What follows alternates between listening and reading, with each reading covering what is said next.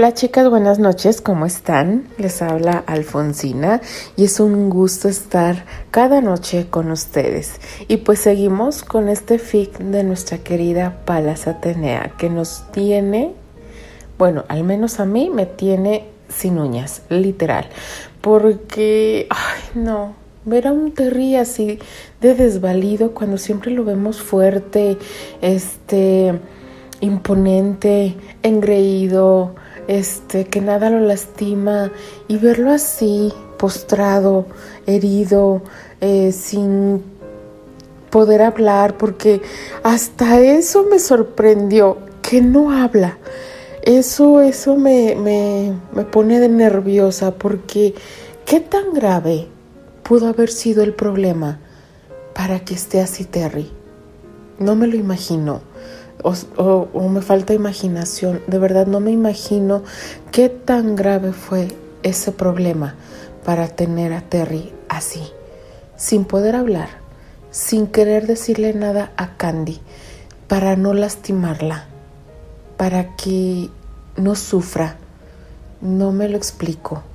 Entonces, verlo así eh, me pone triste, de verdad. Ah, yo ayer estaba reflexionando que eh, un dolor no se, no se supera.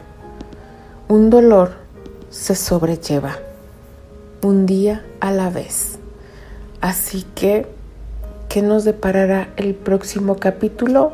No lo sé, porque ni yo lo sé. O sea, Palas, este, no sé, le gusta hacernos sufrir junto a su narradora, una servidora. Pero bueno, no las voy a dejar en el suspenso. Vamos a comenzar con este fic llamado Deber y Amor. Capítulo 9. En la vida hay situaciones que no se pueden controlar, cosas fortuitas en las que solo nos queda adaptarnos pero muy distinto es cuando las personas se encargan intencionalmente de causar daño, sin preocuparse por quién o quiénes resultan destrozados. En ese caso no solo es lo correcto que los culpables paguen, sino también es un deber buscar justicia y hacerlos reparar en lo posible el daño causado. Terry recordó cuando Candy le contó lo sucedido cuando ella apenas tenía 13 años. Al pensar en ello le parecía imperdonable el actuar de la gárgola del infierno y sus esbirros. Aún recordaba el dolor de su pecosa esa noche cuando se lo contó. Él había iniciado sus planes para hacerla pagar desde que vio caer la primera lágrima. Por lo que sin importar lo que estaba sucediendo en esos momentos, los culpables pagarían tiempo atrás. En el resort, Annie y Patty estaban un poco más serenas después de haber hablado con Candy por teléfono. Saber que ambos estaban bien y que lo que de Terry no fue nada grave las había tranquilizado. Decir que casi mueren del susto cuando vieron el enorme vehículo dirigiéndose a Candy era quedarse cortos. Había contenido la respiración hasta que Terry había logrado ponerla a salvo. Los hechos sucedidos no serían del conocimiento de los huéspedes, no porque quisieran esconderlo o porque les importara la imagen y publicidad negativa que se haría, sino, por el contrario, para averiguar a fondo los hechos. Por eso se iniciaría una investigación interna para al menos saber qué había pasado, pues todos los empleados presentes habían insistido que los Snow Coach estaban apagados y revisados. No tenía sentido que uno de los vehículos se hubiera movido y casi aplastado a una de las empleadas. Pero de hecho el Snow Coach del accidente estaba sin su freno de mano. No iba a avanzar mucho estando apagado, pero sí lo suficiente para que hubiera ocurrido una catástrofe sin la rápida actuación de los empleados. Era una pena que hubieran resultado afectados dos de los mejores empleados temporales que tenían. La administración no estaba nada contenta. El hecho de saber que en la mañana ya estarían de regreso sin mayores problemas había sido una de las buenas noticias. En el hospital, una pareja de enamorados compartían un apretado abrazo. Terry no había podido evitar llorar cuando Candy le había dicho las palabras tan ciertas y que tocaban las sensibles fibras de su corazón. El hecho de sentirse tan expuesto ante ella debería darle temor, pero en cambio la hacía sentir plenamente abrigado, protegido. Sabía que su corazón estaba a salvo con semejante mujer, con un alma tan valiente y fuerte. Ella había comprendido su mutismo y en vez de presionarlo para que hablara, ella habló. No conforme con eso, ella le abrió su corazón al contarle el evento más doloroso en su joven vida. ¿Quién diría que una chica tan alegre y extrovertida llevara dentro una herida tan grande? Tanto que seguramente a otra persona la hubieran roto. Pero ella no solo no se rompió, se hizo más fuerte y mantuvo protegido su bondadoso corazón, que hacía eco a su alma pura, no permitiendo que las penas y pruebas vividas volvieran de piedra sus sentimientos y la volvieran amargada y fría. Candy respiró profundamente. Puso su cabeza hacia atrás, luego la hizo girar como si estuviera haciendo ejercicios de estiramiento. Acercó a la cama una caja de pañuelos desechables. Luego se volvió a acomodar en el pecho de Terry para comenzar a relatarle. Mi madre fue la segunda esposa de mi padre. Papá siempre dijo que había sido amor a primera vista, ya que desde que la vio en la sala de emergencias mientras atendía a Albert, él no pudo sacarla de su cabeza. Desde su primer recuerdo ellos eran un matrimonio armonioso lleno de cariño y afecto.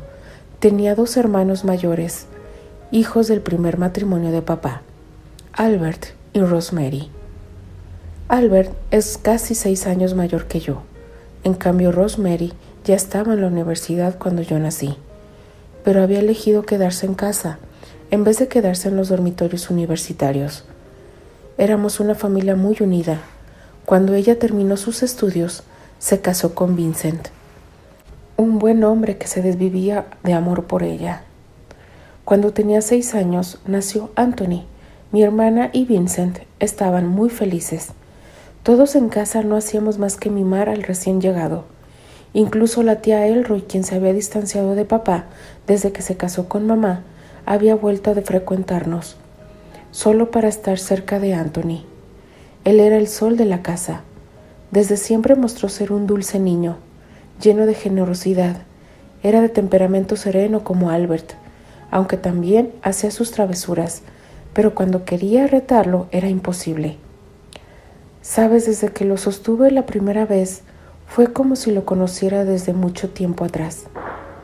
Él se apagó instantáneamente. Nunca permitía que se alejara mucho. Tanto así que en cuanto empezó a hablar, él decía que yo era su novia y que se casaría conmigo cuando creciera. La pecosa vio los ojos serios de su castaño, dándole risa y ternura y que su novio se pusiera celoso de un bebé. Terry, basta, era un niño, que amaba a su tía favorita.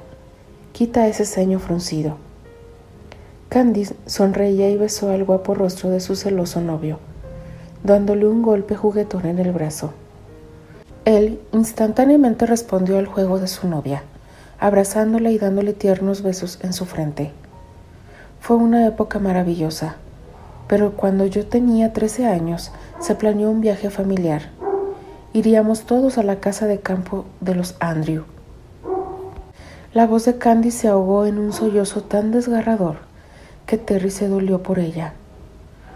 Verla tan vulnerable, tan triste, lo hacía querer llegar a ese momento que le causó tanto dolor y protegerla. Pero no podía. Solo podía reconfortarla y hacerla sentir que estaba con ella. La abrazó más fuerte y la dejó desahogarse. Unos minutos después, ella volvió a hablar. Todos estábamos muy emocionados. Papá había conseguido un gran vehículo, tipo casa rodante para que todos fuéramos cómodos. Cuando ya casi estábamos por llegar, yo estaba jugando con Anthony. A él se le había caído una crayola y yo me agaché debajo de la mesa para buscarla. Estaba tan adentro que tuve que meterme totalmente. Albert trató de ayudarme y se metió también. Estábamos riendo, haciendo bromas de que entre los dos no podíamos conseguir una pequeña crayola y fue allí cuando todo sucedió. Su voz, que ya estaba rota, le falló aún más, haciendo que prosiguiera entre sollozos. Hubo una fuerte explosión una serie de golpes y sacudidas en la casa rodante. Albert me abrazó protegiéndome. Unos segundos después creo que quedé inconsciente. Cuando desperté estaba en una casa de acogida. Nadie me explicaba nada. Yo estaba desesperada por saber de mi familia. Estaban a punto de sedarme cuando Nana Pony apareció, quien en ese tiempo trabajaba en ese lugar. Ella logró calmarme y prometió averiguar qué sucedía. Nana Pony revisó mi expediente. En él solo decía que estaba en un hospital porque había sufrido un accidente y que no tenía familia. Que esa información era todo lo que había. No tenía ni siquiera mi nombre. Ella estaba muy molesta pues era obvio que la persona que me trasladó había incumplido varios reglamentos y había arriesgado mi vida y salud. Me preguntó mi nombre completo y con él informó a las autoridades correspondientes para que iniciara una investigación. Casi una semana después llegó por mí mi tía María Lane, hermana de mi madre, quien con la ayuda de Nana Pony se había enterado de mi situación. Había contactado a George, el mejor amigo de papá, también su abogado. Ellos no solo descubrieron y probaron todas las anormalidades que había en mi caso, sino que también descubrieron que fue la hijastra de la tía Elroy, hermana mayor de mi papá, quien había llegado primero al hospital y había dicho que yo no era hija de mi padre, y había sobornado a un empleado de la casa de acogida y a otros funcionarios para que yo desapareciera.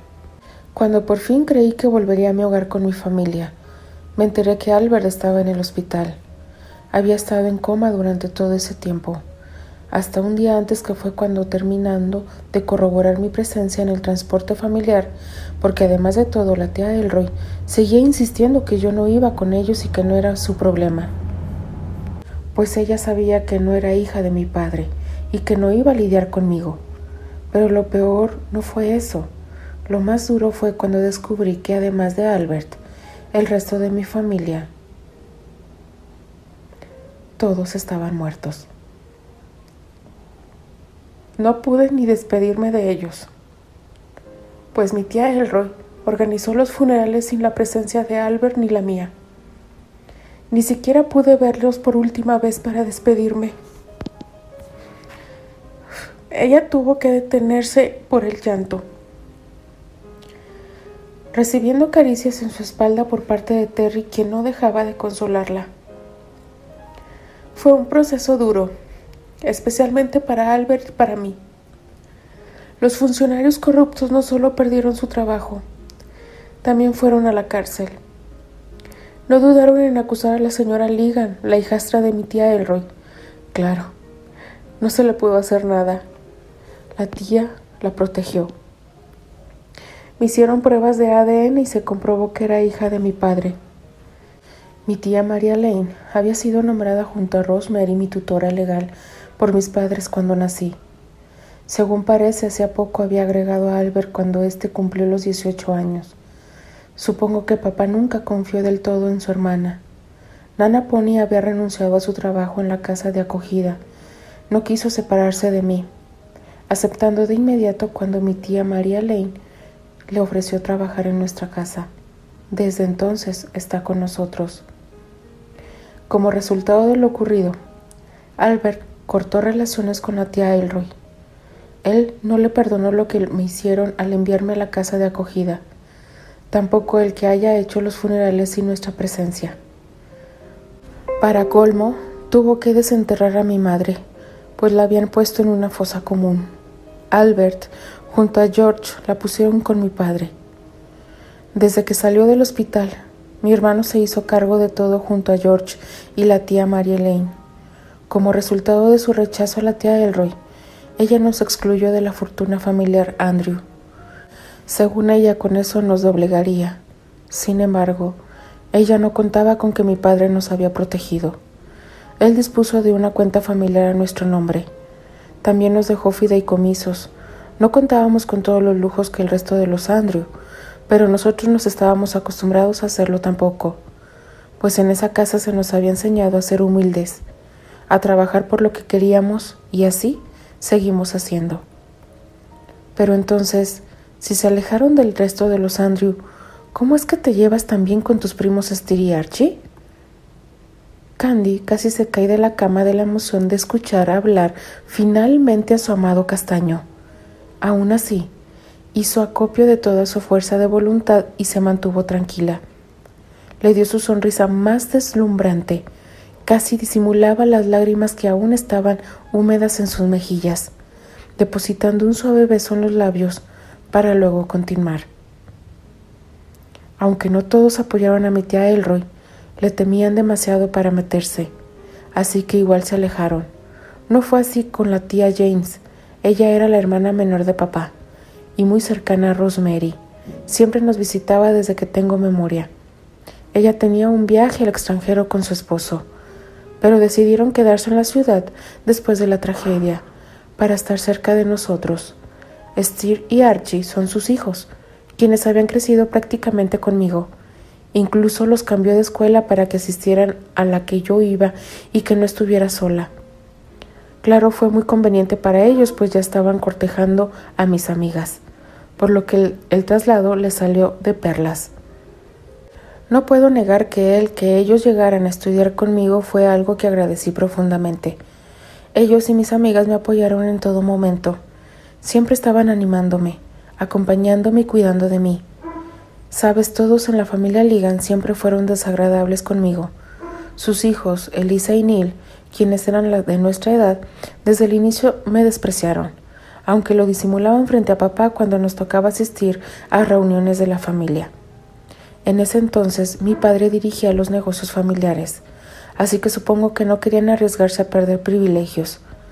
Mis primos y mis hermanos siempre los detenían, pero mi padre llegó a escucharlos una vez y ese día se molestó tanto que la tía Elroy le había llorado suplicando que no sacara a la familia Ligan de los negocios familiares.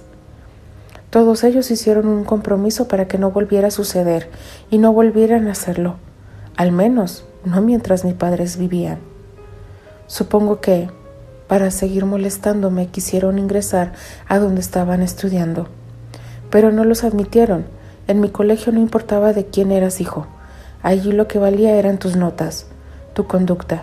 Ellos no llegaron ni a la mitad de la nota básica de aprobación estándar, menos la que exigía el colegio, la cual era la más alta, así que sus planes por ese lado quedaron frustrados. Terry estaba dirigiéndolo contado por su copecosa novia, por lo que después de un momento le comentó me alegra mucho que pese a los intentos de la vieja gárgola esa, tuvieras familia que le te amara y te lo demostrara. Ya me caen mejor tus primos. Ahora sé que estuvieron contigo en esos momentos en que más lo necesitaste, al igual que tus amigas. En cuanto los ligan, esas ratas, diré que me reservo lo que tengo pensado en de ellos. Un silencio cayó sobre ellos. Terry que estaba acariciando el cabello de Candy, percibió que su respiración era acompasada. Se percató entonces que ella estaba dormida. Pobre Pecosa. Se comportó con tanta valentía y calma durante todo el tiempo que tardaron en atenderme. Te portaste como toda una profesional en todo momento, cuando ni yo entendía qué me pasaba y no podía hablar, pero tú te mantuviste serena luego tener que revivir momentos tan duros para ti, es lógico que tu cuerpo reclamara un descanso. Sin embargo, sé que aunque me contaste todo lo que te fue posible, pese a tu dolor, sé que también omitiste detalles importantes, como las interminables noches en esa casa de acogida, sin saber de tu familia, de las muchas lágrimas que habrás derramado al enterarte que estaban muertos, de lo mucho que te dolió no poder volver a abrazarlos, no poder verlos por última vez, en especial a tu amado sobrino. De la culpa, sí, pecosa. Puedo imaginar que te sentiste culpable por sobrevivir y que gustosa hubieras dado tu vida porque ellos vivieran. La rabia inundó al castaño al recordar a la nefasta hermana de su difunto suegro. gárgola del infierno. Más te valdría no toparte conmigo. No seré tan benévolo como mi pecosa, que aún la llama tía, pese a todo el daño que le hizo. Puedo adivinar que ella nunca la trató bien, ni siquiera cuando su hermano vivía.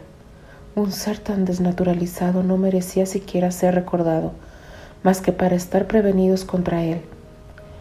De solo pensar en todas las cosas horribles que seguro te dijo cuando murieron sus padres, pues sé que ha censurado esa parte. Candy, eras casi una niña, estaba sola, vulnerable, y ella que era pariente cercano tenía el deber de protegerte, no atacarte de una manera tan cruel. No sé cómo, Pecosa, pero no me quedaré tranquilo. Esas arpías van a pagar el daño que te han causado. Continuará. Bueno, chicas, estoy sin palabras ese recuerdo de Candy que lleva y, y a pesar de eso no pierde esa alegría, esa sonrisa, es de valientes. Porque el no poderte despedir de tus seres queridos es bastante difícil.